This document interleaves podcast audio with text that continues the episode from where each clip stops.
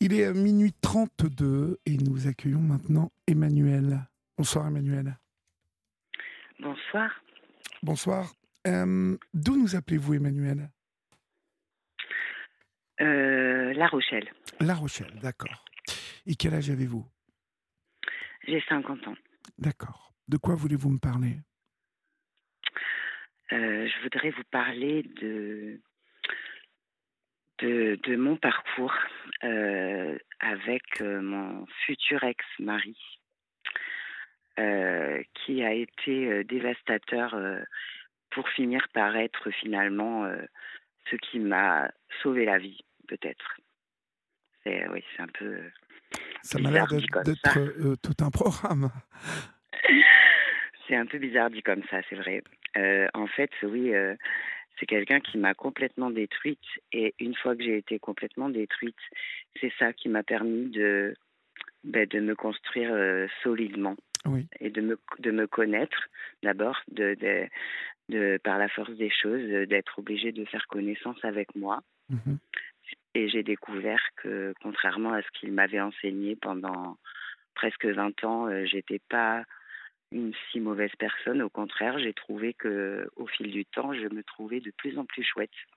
c'est souvent, c'est souvent, euh, c'est ce que je dis à ma fille. C'est à travers l'épreuve, vraiment euh, les, les nions qu'on prend mm. dans la vie et qui sont parfois des gros nions, hein, mm. sans vouloir faire de, de, jeux de mots, euh, que l'on que l'on se construit en fait. C'est souvent mm. à travers les épreuves que que naissent en nous des, des, des ressentis, des émotions euh, qui, mmh. qui, qui, partent du fond, là, dont on ignorait que l'on eh était euh, détenteur ou détentrice, et qui mmh. euh, vont nous, tout à coup, comme nous sublimer, comme nous, nous, montrer la voie, en fait. Ouais, oui, oui, oui. Alors, cet homme. Tout à fait. Alors, cet homme. Vous le rencontrez où déjà? Je le rencontre, je rencontre bah, sur Bordeaux sur Bordeaux, puisque mes parents avaient été mutés sur Bordeaux quand j'étais enfant. J'avais une dizaine d'années quand je suis arrivée avec mes parents et ma sœur euh, sur Bordeaux. Euh, donc, euh, je l'ai rencontré alors que j'avais déjà un enfant d'une première union. Et, lui, il avait un job alimentaire de pizzaiolo dans un petit resto à côté de mes parents et euh, il faisait des très bonnes pizzas. Donc voilà, on allait manger souvent avec des amis euh, là-bas. Et c'est comme ça que je l'ai connu. Mais euh, j'étais, voilà, je le connaissais sans plus. Puis lui était en couple depuis une dizaine d'années. Il venait juste de se marier depuis quelques mois, tout. Donc voilà. Et puis moi, mon père est décédé d'une longue maladie, mais par d'une longue maladie, pardon, brusquement plutôt, d'un cancer, mais très brusquement, en 15 jours de temps en fait. Il a été hospitalisé le 4 mai, le 26 mai, il était décédé. Donc ça a été brutal. Et moi, j'ai déménagé à la suite de son décès. Je suis partie de Bordeaux pour me rapprocher de là où vivait le papa de mon fils pour faciliter euh, leur, euh, leur, euh, leur, leur, rapport entre père-fils. Et, et, donc, et aussi m'éloigner ben, de, de la région parce que il restait effectivement ma maman et ma sœur, mais moi, enfin, c'était trop lourd. Enfin, j'avais besoin de voilà. Et donc, je suis partie toute seule. J'ai, je reparti, mais vraiment à zéro, dans un HLM, dans, dans une ville pas loin de où était le papa de, de mon fils. Et, euh, euh, et, il a gardé contact avec moi. Euh, j'ai gardé aussi contact, on a gardé contact, disons, sur une messagerie qui s'appelait à l'époque MSN. Et donc on discutait régulièrement. Et puis il a commencé à se plaindre de, de son épouse, que je connaissais comme ça vaguement. Et puis tout d'un coup, ça devenait euh, obligatoire de le sauver. Il fallait qu'il parte. Euh, il voulait plus de cette vie. Il était prêt à quitter son, travail, tout quitter, euh, alors qu'il venait d'acheter une maison hein, avec elle et qu'il venait de se marier. Et donc, il a tout quitté. Il est venu s'installer chez moi du jour au lendemain, en, en l'espace de d'un mois, même pas. Je l'ai hébergé, plus qu'hébergé, puisque voilà, après euh, il s'est carrément installé. Mon fils a commencé à l'appeler papa. Lui, il s'est rendu indispensable à la maison euh, avec moi dans tous les domaines, même, euh, enfin, dans, dans, dans tout ce que j'avais à gérer, que je portais à bout de bras toute seule depuis longtemps, là, il était là toujours, je suis là, je suis là, l'homme idéal. Et puis, il comprenait tout. Il était, moi qui étais une grande, j'ai compris plus tard, dépendante affective à ce moment-là, j'étais aux anges. J'étais, ah mon Dieu, enfin quelqu'un qui, qui m'aime, enfin quelqu'un qui me comprend, enfin quelqu'un qui, c'est lui l'homme de ma vie. Moi, j'ai été fleur bleue, naïve, bisounours au possible, à me dire que de toute façon, j'étais la femme d'un seul homme et que déjà mon échec précédent euh, dans ma famille, se séparer, avoir un enfant, être séparé, maman solo, euh, c'était la honte. Enfin, voilà quoi. Euh, je me disais, j'ai déjà eu un échec là cette fois, c'est sûr, c'est le bon, etc., etc. Donc c'était merveilleux, mais ça a très peu duré. Et petit à petit, ça a commencé à me à être des, des petits des petits dénigrements au quotidien. J'étais tout le temps en train de me dire ah oui, en effet, il a raison. Je me remettais en question en permanence. Mon père avait cette tendance à me dire régulièrement remets-toi en question, alors que lui-même était le dernier à, le faire. Et, euh, donc euh, ça a commencé insidieusement comme ça à m'empoisonner. Euh, la tête, le cœur, petit à petit, le corps aussi. J'ai commencé à boire beaucoup d'alcool, à devenir alcoolique. Donc après, il était violent, il me traitait d'alcoolique de merde. Enfin voilà. Mon fils, bah, il, il, se dressait contre ça parce qu'il voyait sa maman souffrir et donc il est devenu son pire ennemi. Et du coup, les, pareil, lui aussi, il en a bavé. Et puis malgré ça, euh, ma mère m'annonce euh, donc euh, après le décès de mon père qu'elle aussi malheureusement est atteinte d'une maladie grave, qu'elle va, elle, est condamnée aussi. Oh donc elle, elle, elle s'est battue assez longtemps. elle a tenu de presque trois ans, mais à peu près un peu plus d'un an avant sa mort, un, un, peu quelques temps après qu'elle ait annoncé ça. lui qui m'avait dit qu'il voudrait jamais se marier, ni rien du tout. Il a commencé à me parler de mariage, sachant qu'on avait un patrimoine important dans, ma famille et qu'on n'était que deux héritières avec ma sœur. Et puis, euh, moi, j'ai rien vu de ça. Je, enfin, ou alors, ma petite voix a dû me le dire, mais j'ai pas voulu l'écouter. Je voulais, j'étais confortablement installée dans mon petit déni et je, les petites choses qui gênaient et qui m'alertaient, les petits, les petits signaux, j'ai pas voulu les voir, quoi. Mmh j'ai pas voulu les voir. J'ai voulu, euh, je voulais me dire que c'était pas grave, que ça venait de moi, que, etc. Et puis euh, j'ai découvert plus tard, euh, bien plus tard, quand j'étais enceinte de notre première fille, puisqu'on a eu deux filles, que qu'il avait des relations extra-conjugales. Et j'ai su encore plus tard que, que ça, ça avait débuté ben, dès le début de notre relation. Hein. Il n'a jamais été fidèle avec des femmes, avec des hommes aussi, et notamment avec, des hommes aussi oui, femme, homme. Euh, j'espère qu'il s'est arrêté là. Euh, après, euh, il y, a, y a eu ce souci, donc quand j'étais enceinte de ma fille, où là j'ai découvert ça parce que il a eu une relation avec un homme qui a été porteur du VIH. Et cet homme-là, donc lui a, lui a dit qu'il était qu'il avait le VIH, et lui, il a été se faire prescrire une trithérapie préventive pour une durée de un mois tout en continuant à avoir des rapports sexuels non protégés avec moi, qui était enceinte de notre fille, oh et j'étais enceinte de 25 semaines, de voilà presque six mois de grossesse. Et donc, euh, quand j'ai su tout ça, euh, j'ai pas voulu y croire. Franchement, je suis tombée d'une montagne et j'ai développé un hydramyos. C'est un excès de liquide amniotique euh, très très important. Et du coup, ma petite fille, elle était comme dans une piscine olympique en fait. Et surtout, ça risquait de la, de la pousser vers la sortie plutôt que prévu. Donc j'ai été hospitalisée loin du domicile euh, pendant plus de un mois et demi, presque deux. Et euh, pendant ce temps-là, euh, ben, il a continué tranquillement. puisque j'ai découvert sur l'ordinateur après les choses, alors que C'est-à-dire, vous avez vous avez découvert quoi sur l'ordinateur? Bah, des échanges, euh, des, des, des, des conversations euh, écrites où il disait euh, à un des contacts Ouais, là, je voudrais bien venir, mais il y a son fils, ben, prends-le, on le mettra dans une pièce à côté, on lui mettra un jeu vidéo, et voilà, t'inquiète. Alors, je sais pas, il m'a toujours dit qu'il n'avait jamais été au bout de ça, de ce jour-là. Mais ça, c'est un parmi dix mille. Et en plus, quand j'étais à l'hôpital, a été diffusée euh, pendant mon hospitalisation une émission à laquelle j'ai participé juste après avoir découvert tout ça euh, euh, avec lui, à toute une histoire de Jean-Luc Delarue. Et donc c'était diffusé alors que j'étais à l'hôpital et lui parlait de ça en disant que, bah, parce qu'on a été reconnu, on était masqués et perruqués, mais on a été, on avait des lunettes de soleil et on a été reconnus parce que nos voix, nos voix sont, sont bien. Mais vous avez témoigné de quoi? Vous avez témoigné de quoi? Ben, le fait que j'ai découvert que mon conjoint était homosexuel. Et lui, il, débattait et il disait à Jean-Luc Delarue, non, moi, je suis pas homosexuel. Moi, je l'aime. Maintenant, je veux qu'elle me refasse confiance. Patati, patata, tout un cinéma.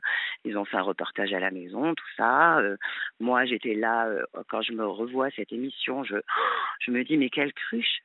mais euh, oui, J'étais, mais je l'aime. Je disais, oui, je l'aime. J'ai envie d'avoir confiance en lui. Je pense qu'il a besoin d'aide. Enfin, vraiment. Euh, ah oui, vous étiez complètement sous le. Ah oui, oui. La manipulation totale. J'étais même prête à lui, quand il m'a dit si jamais je suis contaminée, est-ce que tu vas m'aider Est-ce que tu vas m'abandonner Ou est-ce que tu me laisseras pas Et je lui ai dit non, je te laisserai pas. Euh, je, te soutiendrai quand même. Alors, avec ce qu'il m'avait fait, j'ai accepté. Et ça, c'est rien. Ça, c'était le début, ça. Aujourd'hui, notre fille, elle a 15 ans. Elle a une petite sœur qui a qui a, qui va, elle va, elles vont avoir, enfin, la plus grande va avoir 15 ans au mois de juillet et la plus petite va avoir euh, 12 ans au mois de juillet aussi. Et euh, j'ai du mal pour leur âge parce que je les ai perdus et euh, je ne les ai pas revus depuis euh, bientôt deux ans. Vous les avez perdus dans quelles circonstances? Eh bien, disons que bon, les 17 années ont été un enfer, clairement. Et en 2021, euh, notre euh, famille allait mal, très mal, mais ma fille, euh, la plus grande, a été complètement aliénée par son père dès qu'elle est née, mais moi je me rendais compte de rien. Donc elle m'a rejetée très tôt. nos relations ont été biaisées dès le départ. C'était très compliqué. Et donc l'été 2000, printemps 2021, elle allait pas bien. Elle se, scarifiait. Elle a fait une tentative de de suicide, euh, enfin plein de choses. Et, euh, donc, euh, et, sa petite sœur commençait à aller pas bien non plus. Elle, elle a fait des crises, elle a été déclarée épileptique dans le même temps. Et ensuite, donc la plus grande était suivie donc au centre hospitalier psychiatrique de notre ville de La Rochelle, donc pour pour tous ces soucis de mal-être, etc. Elle était complètement perdue, forcément. Et, euh, moi, je comprenais pas pourquoi, et personne comprenait pourquoi, mais bon, voilà. Et euh, à la suite de ça, j'ai ma sœur aussi, donc j'ai parlé vite fait tout à l'heure, qui avait 4 ans et demi de plus que moi, qui était ma sœur aînée, mais qui était euh, un petit peu des, légèrement déficiente cognitive, qui a très mal vécu le fait qu'on se retrouve sans nos parents. Et quand on a hérité, euh, elle, a, elle est tombée sur quelqu'un qui, qui l'a plumé en, deux ans euh, de temps, pratiquement pas tout à fait deux ans. il lui a tout volé Il l'a épousé, il lui a tout fait dépenser et deux ans après, il est parti. Et oh et euh, donc le 21 octobre 2021, donc le jour de ma fête. Il y a quand même des, des, gens qui sont vraiment des vraies saloperies, quoi. Mais c'est pire que ça, c'est pas fini, c'est qu'elle est décédée et là aujourd'hui, il vient d'avoir 11 euh, 000 euros de la mutuelle nationale des hospitaliers qui était son comment son sa mutuelle à ma sœur et, euh, et en fait dans ce contrat prévoyance c'était le conjoint ou à défaut les héritiers. Et comme il n'a jamais accepté le divorce et qu'elle, elle n'avait pas fait la démarche, elle avait simplement écrit au notaire un testament euh, homologué hein, où elle dit qu'elle euh, elle le déshérite de tout ce qui, ce qui peut lui rester si elle décède et que et que euh, qu'elle est plus en lien avec lui depuis 2010 oui, c'est ça, 2011, pardon, et que depuis il a eu des enfants. D'ailleurs, il est en couple et tout, et que et que voilà, et il a quand même eu droit à 33% de l'héritage, et il a quand même droit à cette somme-là, ce capital, euh, parce qu'il est conjoint, il est quand même conjoint, puisqu'ils n'ont pas de divorce effectif, même si on a prouvé que par les impôts, etc., qu'ils ne vivaient plus ensemble depuis plus de 10 ans, bah, il a quand même le droit. Et il s'est pas privé pour les prendre en plus. Puis il n'a même pas eu, de toute façon, quelqu'un qui n'a pas de scrupules, qui est sans vergogne à ce point. C'est voilà. Votre sœur a mis fin à ses jours, hein, Julie. Elle a mis fin à ses jours, oui, le jour de la Sainte, le, bref, le jour de, de ma fête. Et, et ce jour-là, c'était bien précisément parce que c'était ce jour-là, parce que je ne pouvais pas la réaccueillir chez nous, puisqu'elle a vécu chez nous quelque temps quand elle s'est retrouvée endettée sur endettée. J'ai fait placer également sous curatelle parce que je ne voulais pas être sa curatrice. J'avais peur que ça, complique nos relations. Et, et elle m'en voulait un peu de ça, mais bon. Et elle est venue vivre à la maison, donc quelques temps ça a été, mais l'ambiance était mauvaise était toxique. Même elle, elle pleurait beaucoup aussi. Elle me voyait moi pleurer dans ma chambre. Elle me voyait en dépression. Entre-temps, euh, euh, il m'a fait, je dis bien il, m'a fait diagnostiquer bipolaire. Aujourd'hui, euh, la chef du service du pôle psychiatrie de l'hôpital qui, qui, qui est désolée d'être elle-même se dit elle-même bernée par monsieur et elle me dit qu'elle est désolée et elle a même produit tous les documents pour la justice pour dire que, que ben non, j'ai aucune pathologie et que tout ce qu'on m'a fait, c'était à tort. Et euh, donc, euh, à cette époque-là, ma sœur euh, j'avais tout ça à gérer, j'avais tous mes médicaments, j'avais des électrochocs, je partais à l'hôpital, je rentrais chez moi, je faisais plein d'allers-retours, je ne pouvais pas la reprendre à la maison, donc je l'ai laissée euh, dans un, une structure de l'UDAF. Et là, elle a été euh, vraiment victime de maltraitance institutionnelle et, euh, et, et, elle me demandait de, de l'aide et je ne pouvais pas l'aider puisque moi, je vous dis, j'étais embourbée dans, dans, dans ma vie de famille. Dans et dans cette relation-là dans ça, tout ça. Et du coup, ben voilà, le jour, euh, ce jour-là, elle a, elle m'a envoyé un message en me disant qu'elle allait partir loin sans laisser d'adresse. Je, je dit bon, euh, où veux-tu qu'elle aille euh. Et puis le lendemain, sa curatrice m'a appelé pour me pour me présenter ses condoléances parce qu'elle pensait que j'étais au courant que dans la que le matin de, de ce jour-là, elle avait c'était, elle était décédée de soi-disant insuffisance respiratoire. Je n'y ai pas cru un instant. J'ai demandé une autopsie et tout de suite, ça a été confirmé qu'elle est décédée d'absorption massive de médicaments. Mais elle n'avait pas le droit d'avoir de médicaments euh, là où elle était, à l'UDAF. C'était une infirmière, normalement, qui lui donnait les médicaments. Elle n'avait aucun médicament, normalement, à sa portée. Et là, pourtant, elle en avait, parce que l'infirmière, il y a eu des gros manquements professionnels des éducateurs et tout. Et là, euh, ben, ils ont tellement peur de moi que c'est eux qui portent plainte contre moi, en fait. Donc, euh, bon, ben, ça, ça va se régler après aussi. C'est autre chose, c'est un autre euh, sujet, mais euh, voilà, donc en fait, ben, à la suite de ça, de son suicide, quelques jours plus tard, la petite sœur de Lilou, qui prenait souvent le portable de son père pour jouer à des jeux parce que pour s'en débarrasser, il lui collait son téléphone dans les mains depuis depuis longtemps, quoi que j'en dise. Et la petite a confié à sa sœur qu'elle avait euh, découvert dans le portable de son papa des vidéos dans lesquelles euh, son papa euh, me violait pendant mon sommeil. Et, donc, et la grande sœur, sa grande sœur, en, même temps, je lui avais confisqué son téléphone portable pour d'autres raisons, parce que je voulais vérifier, elle faisait des, des bêtises graves et je voulais euh, mettre fin à ça malgré, malgré tout parce que moi dans cette famille j'étais celle qui voulait poser un cadre à mes enfants et, et lui était le bon copain gentil et moi, j'étais la méchante. Et puis surtout, quand j'avais le dos tourné, c'était euh, bon, elle est en crise. Euh, alors, euh, quand tu rentres du collège, tu montes directement dans ta chambre, tu lui adresses pas la parole parce que sinon, elle va encore péter les plombs. Et moi, je te protège quand je rentre.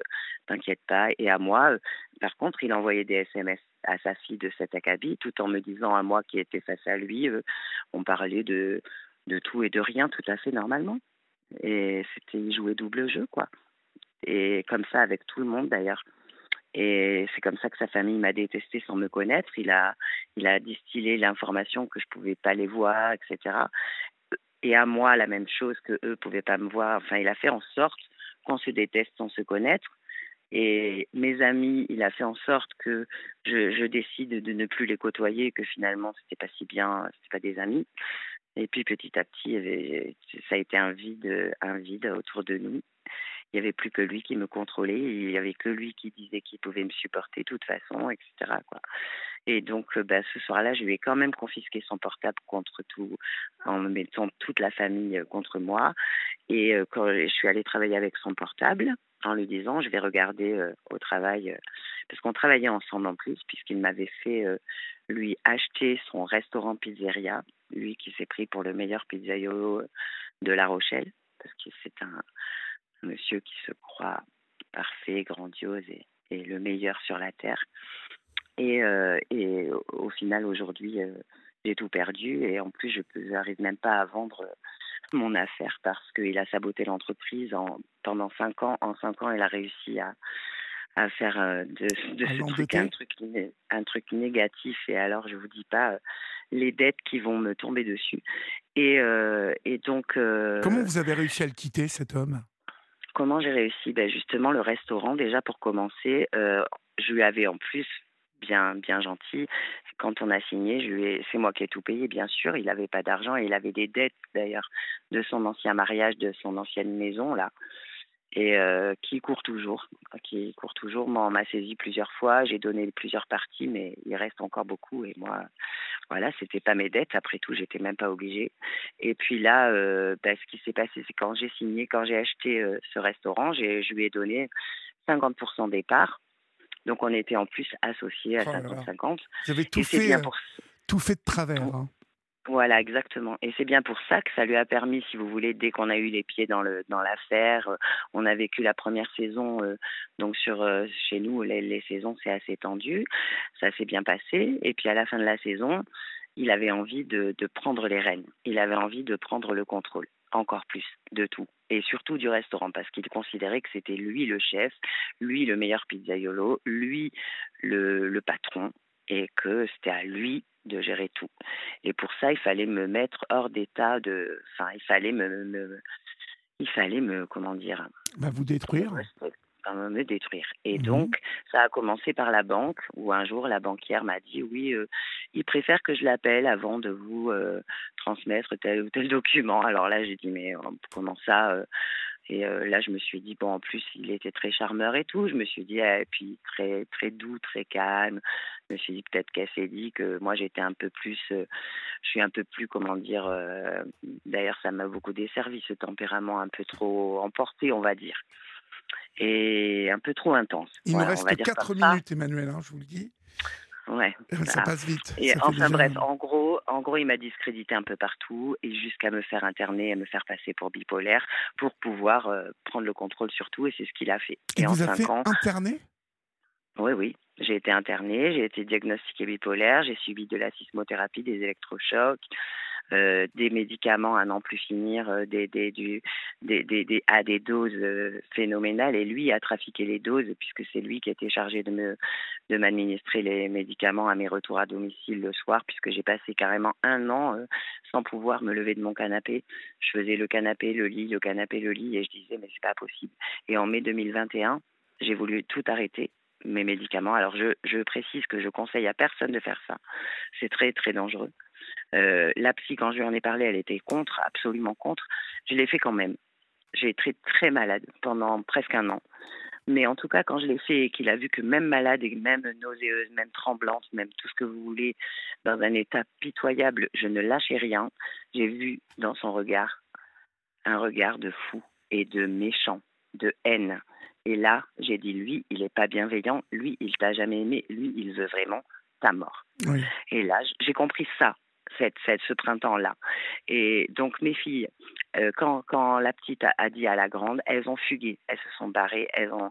Lilou a été dire que sa mère, elle, avait découvert des trucs dans son portable, qu'elle allait la tuer, etc. Enfin bon, ça a pris une ampleur phénoménale. Le flic qui les a reçus, il se trouvait que c'était quelqu'un qui allait partir à la retraite, qui en avait un peu rien à faire, un samedi soir d'Halloween à, à 22 h Donc euh, il a appelé le parquet. Elles ont été placées directement en foyer. Je les ai pas revues depuis, sauf une ou deux fois la plus petite, la plus grande, parce qu'elle a fait des fugues, qu'à chaque fois elle s'est réfugiée vers moi parce que son père était indisponible et qu'à chaque fois ça s'est retourné contre moi. Du coup, j'ai me suis retrouvée avec l'aide sociale à l'enfance contre moi. Lui s'est mis dans la poche la référente à eux, effectivement.